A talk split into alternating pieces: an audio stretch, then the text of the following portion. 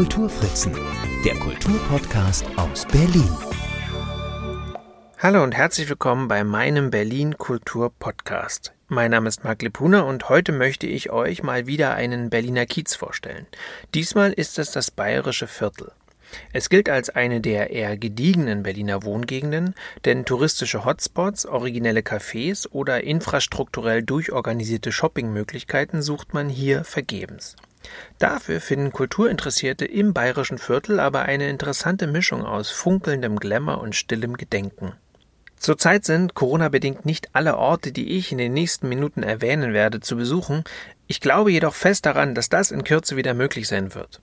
Und daher freue ich mich, euch nun mitzunehmen auf meine kleine Entdeckungsreise zwischen KDW und Bundesplatz und Lust zu machen auf einen Spaziergang oder, wenn es wieder möglich ist, auf einen Museums- oder Kinobesuch.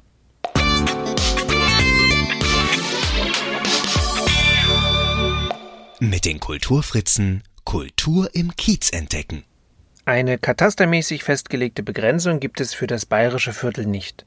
Bemüht man Online-Stadtpläne, zieht es sich vom Tauenziehen bis zur Ringbahn zwischen Bundesplatz und Innsbrucker Platz, östlich durch die Martin-Luther-Straße und westlich durch die Bundesallee begrenzt. Somit gehört der westliche Teil zu Wilmersdorf, alles östlich der Bamberger Straße zu Schöneberg. Die unscheinbare Geisbergstraße bildete früher die nördliche Grenze Schönebergs. Das KDW 1907 eröffnet, stand also bis zur Gebietsreform 1938 in Charlottenburg. Bayerische Straßennamen existieren auch jenseits der eben genannten Markierungen. Darüber hinaus entdeckt man im benachbarten Altschöneberg rund um den Barbarossa-Platz durchaus architektonische Verwandtschaften. Außerdem tragen zahlreiche Straßen des bayerischen Viertels, vor allem südlich der Grunewaldstraße, österreichische und südtirolerische Namen, verweisen nach Salzburg, Innsbruck, Bozen oder Meran. Nun gehörten diese Städte einst zum Königreich Bayern, aber das war schon hundert Jahre Geschichte, bevor hier überhaupt gebaut wurde. Und dann sind wiederum einige Straßen unweit der Martin-Luther-Straße nach Wirkungsstätten des Reformators benannt. Die Wartburg, Speyer, Eisleben, Worms oder Eisenach. Wo also genau die Grenze ziehen? Ein guter Ausgangspunkt zur Erkundung des bayerischen Viertels ist in jedem Fall der U-Bahnhof Bayerischer Platz. Im Zwischengeschoss dokumentiert eine Dauerausstellung mit großformatigen Fotografien und historischen Postkartenmotiven sowie applizierten Informationstexten die Geschichte jenes Wohngebiets, das von Georg Haberland, dem Direktor der Berlinischen Bodengesellschaft, auf bis dahin landwirtschaftlich genutztem Gelände in der ersten Dekade des 20. Jahrhunderts für ein großbürgerliches Publikum geplant und entwickelt wurde die Architektur orientierte sich an der verspielt eleganten Alt-Nürnberger Bauweise und viele Straßen erhielten bayerische Namen.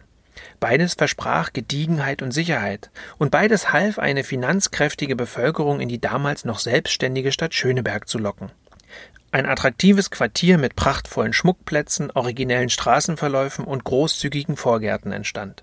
Während der Bauzeit veranlasste Schönebergs erster Oberbürgermeister Rudolf Wilde die Errichtung des heute nach ihm benannten Stadtparks, der das Viertel zusammen mit dem Volkspark Wilmersdorf im Süden als grünes Band durchschlängelt. Zeitgleich entstand auf seine Veranlassung innerhalb von nur zwei Jahren die erste kommunale U-Bahn-Linie Deutschlands, die heutige U4, die 1910 ihren Betrieb aufnahm. Bis auf die beiden Endstationen liegen die drei übrigen Bahnhöfe im bayerischen Viertel. Die Umsteigemöglichkeiten am Nollendorfplatz und mehrere Straßenbahnlinien, die den heutigen Innsbrucker Platz tangierten (der dortige S-Bahnhof entstand erst 1933), werden die Attraktivität der ruhigen Wohngegend maßgeblich erhöht haben Vertiefende Informationen zur Geschichte des Viertels und den Menschen, die dort lebten, erhält man an den Multimedia-Stationen, die in dem nach dem Gründungsvater Haberland benannten, großzügig verglasten Café installiert sind, das seit fünf Jahren das neu gestaltete südliche Eingangsgebäude des Bahnhofs krönt. Hier liegt auch eine Straßenkarte zur kostenfreien Mitnahme aus, in der die Adressen zahlreicher Prominenter, die im bayerischen Viertel gelebt und gearbeitet haben, markiert worden sind. Viele Wohnhäuser zieren Gedenktafeln. So erfährt man, wo Bertolt Brecht den Text der Dreigroschenoper schrieb, dass der Filmregisseur Billy Wilder im selben Haus lebte wie der Musiker Ferruccio Busoni, wo Ödün von Horvath 1931 logierte, wann die Kabarettistin Claire Waldorf, die Journalistin Inge Deutsch-Krohn, der chilenische Pianist Claudio Arau, die Kleist-Preisträgerin Anna Segers oder der Politiker Rudolf Breitscheid im Kiez lebten, dass der Journalist Egon Erwin Kisch am Tag der nationalsozialistischen Machtübernahme ausgezogen sein soll oder dass Erich Kästner nur aus seinem Fenster hat schauen müssen, um zu beschreiben, wie Emil und die Detektive sich mit dem Dieb, der sich Grundeis nennt, eine Verfolgungsjagd im Taxi liefern. Neben vielen nicht genannten waren auch der Nobelpreisträger Albert Einstein und der dichtende Arzt Gottfried Benn Anwohner des Kiezes. Die beiden kauften ihre Bücher in der Buchhandlung, die nicht immer schon am heutigen Standort, aber nun doch bereits seit mehr als 100 Jahren am Bayerischen Platz existiert. Gegründet wurde sie von Benedikt Lachmann, einem jüdischen Anarchisten und Schriftsteller, der 1937 sein Geschäft verkaufen musste und vier Jahre später nach Lodz deportiert wurde, wo er kurze Zeit später starb. Die heutige Besitzerin Christiane Fritsch-Weid, die die Geschichte des Buchladens in dem Dokumentationsband Klein, aber voller Köstlichkeiten aufgearbeitet hat, organisiert seit der Geschäftsübernahme vor nunmehr 45 Jahren mit großem Erfolg Lesungen und Vorträge. Ist der Andrang zu groß, weicht man in die nahegelegene Kirche zum Heilsbrunnen aus, die bis zu 350 Personen Platz bietet. Hier wurde der Gemeindesaal kürzlich zum Hörsaal umgestaltet, der als neuer Veranstaltungsort im Kiez etabliert werden soll. Konzerte, Theateraufführungen, Lesungen und Vorträge sollen das kulturelle Programm bestimmen. Mit ihrem 68 Meter hohen Turm ist die 1912 eingeweihte evangelische Kirche das zweithöchste Gebäude des Viertels und das einzige hier noch existierende historische Gotteshaus. In den 1950er Jahren wurden die Ruinen zweier Synagogen abgetragen. Das von Alexander Bär 1930 errichtete Gebäude in der Prinzregentenstraße, das 2300 Gläubigen Platz bot, blieb der einzige Neubau einer Gemeindesynagoge in Berlin der Weimarer Republik. Es wurde nur acht Jahre später, während der Novemberpogrome 1938, niedergebrannt. Diesem Schicksal entging die wesentlich kleinere, von Max Frenkel entworfene und bereits 1910 eingeweihte Synagoge in der Münchner Straße, da sie zu nah an Wohnhäusern stand. Sie wurde, wie ein Großteil des bayerischen Viertels, in der verheerenden Bombennacht vom 22. auf den 23. November 1943 zerstört.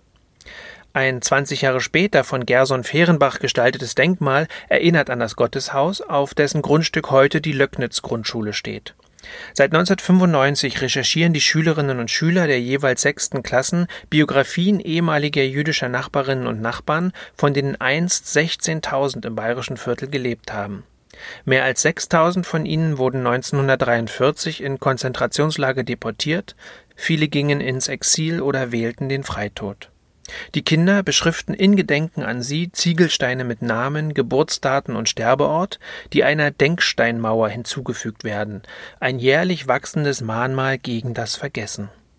Im bayerischen Viertel findet man auch zahlreiche von Gunter Demnichs Stolpersteinen, die an das Schicksal von im Nationalsozialismus verfolgten, vertriebenen und ermordeten Menschen erinnern. Ein weiteres dezentrales Denkmal kann man an 80 Straßenlaternen rund um den bayerischen Platz entdecken. Hier sind in etwa drei Metern Höhe doppelseitig gestaltete Schilder befestigt, auf deren Textseite nationalsozialistische antijüdische Verordnungen und Gesetze den schleichenden Prozess aufzeigen, der schlussendlich zum Holocaust führte.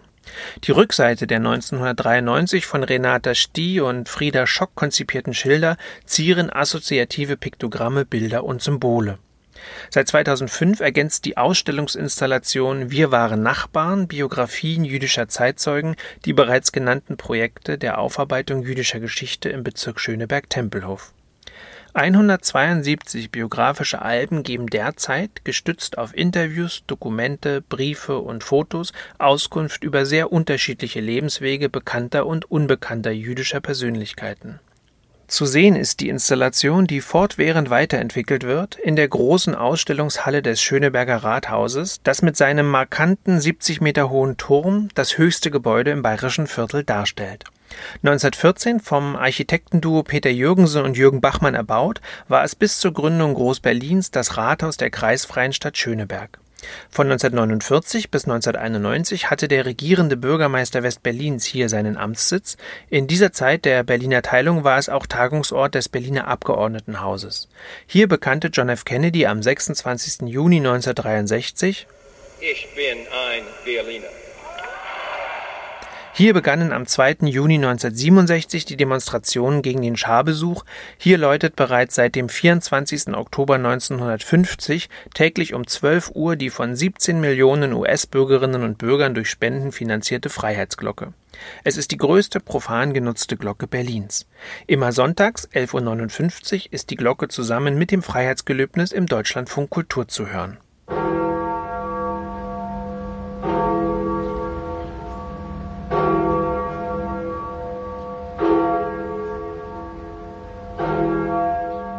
Ich glaube an die Unantastbarkeit und an die Würde jedes einzelnen Menschen. Ich glaube, dass allen Menschen von Gott das gleiche Recht auf Freiheit gegeben wurde. Ich verspreche, jedem Angriff auf die Freiheit und der Tyrannei Widerstand zu leisten, wo auch immer sie auftreten mögen. Die Ausstrahlung geht auf eine Tradition des Senders RIAS, das ist der Rundfunk im amerikanischen Sektor, zurück, der aus dem nur 800 Meter entfernten Funkhaus am heutigen Hans-Rosenthal-Platz sendete. Das Gebäude mit der charakteristischen Kurve wurde Ende der 1930er Jahre von Walter Borchardt als Bürohaus der, Achtung, Bayerischen Stickstoffwerke AG errichtet. Zwischen 1948 und 1993 beherbergte es den RIAS, der nicht nur das sonntägliche Senden des freiheitlichen Glockengeläuts, sondern auch die Räumlichkeiten dem jetzigen Deutschlandfunk Kultur überließ. Und wer nach so viel Geschichte noch Lust auf Geschichten hat, könnte ins Kino oder ins Museum gehen, denn beides gibt es auch im bayerischen Viertel. Im südwestlichen Eck befindet sich seit mindestens 100 Jahren ein Lichtspielhaus. Ob das Bundesplatzkino 1919 oder doch schon 1913 eröffnet wurde, ist ungewiss. Gewiss ist, dass in dem 87 Plätze fassenden Saal Filme fernab des Mainstreams gezeigt werden. Neben aktuellen Arthouse-Streifen ergänzen filmhistorische Retrospektiven das Programm. So werden hin und wieder Raritäten des Nachkriegskinos aus Ost- und Westdeutschland noch einmal auf die große Leinwand zurückgeholt. Da wird doch sicher auch schon der ein oder andere mit Hildegard Knef dabei gewesen sein. Vielleicht war die Schauspielerin, die als die Sünderin 1951 Filmgeschichte schrieb, in jungen Jahren sogar Besucherin dieses Kinos. Sie absolvierte jedenfalls nur wenige Gehminuten entfernt die Mittelschule. Nicht viel weiter muss man laufen, um Hildegard Knef auch heute noch nahe zu kommen. Denn in der Helmstedter Straße 16 hat der Starvisagist René Koch, ein langjähriger Freund der 2002 verstorbenen Diva, vor einigen Jahren sein Lippenstiftmuseum eröffnet, in dessen Kussmundkartensammlung sich auch ein Lippenabdruck der Knef befindet. Darüber hinaus gibt es eine Anzeige, in der sie in den 1950er Jahren Werbung für den Volkslippenstift macht. Und dieses lachsfarbene Exemplar aus ihrem Besitz soll der Grundstock für Kochs umfangreiche Sammlung gewesen sein, die unter anderem auch eine Handvoll Lippenstifte aus dem Nachlass Evita Perons beinhaltet. Ein Besuch des Museums ist grundsätzlich nur nach Voranmeldung möglich. Der Hausherr führt dafür aber auch selbst durch die Räumlichkeiten und gibt zahlreiche Anekdoten aus seinem ungewöhnlichen Leben und dem Showbusiness zum Besten. Wer einen kleinen Vorgeschmack haben möchte, dem empfehle ich die vierte Episode dieses Podcasts, denn in dieser war René Koch zu Gast. Ja, abschließend bleibt also zu sagen, dass sich im bayerischen Viertel, das die hier wohnende Schriftstellerin Monika Maron Leuten aus Mitte oder Prenzlauer Berg gegenüber gern als ziemlich piefig beschreibt, in bester Gediegenheit doch allerlei Kultur entdecken lässt. Von unterhaltsamen Geschichten bis zu mahnender Geschichte. Der Besuch eines Kiezes, in den man sich eigentlich nur verirrt, wenn man jemanden besucht, hält manchmal mehr Überraschungen bereit, als man anfangs glauben mag. Vielleicht sogar für jene, die schon jahrelang hier leben.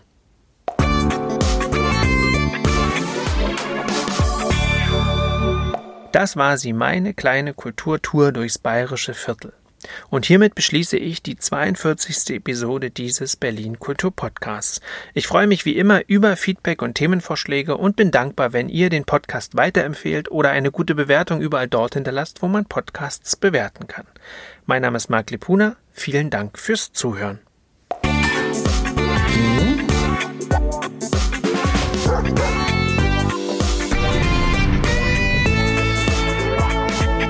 Die Kulturfritzen der Kulturpodcast aus Berlin.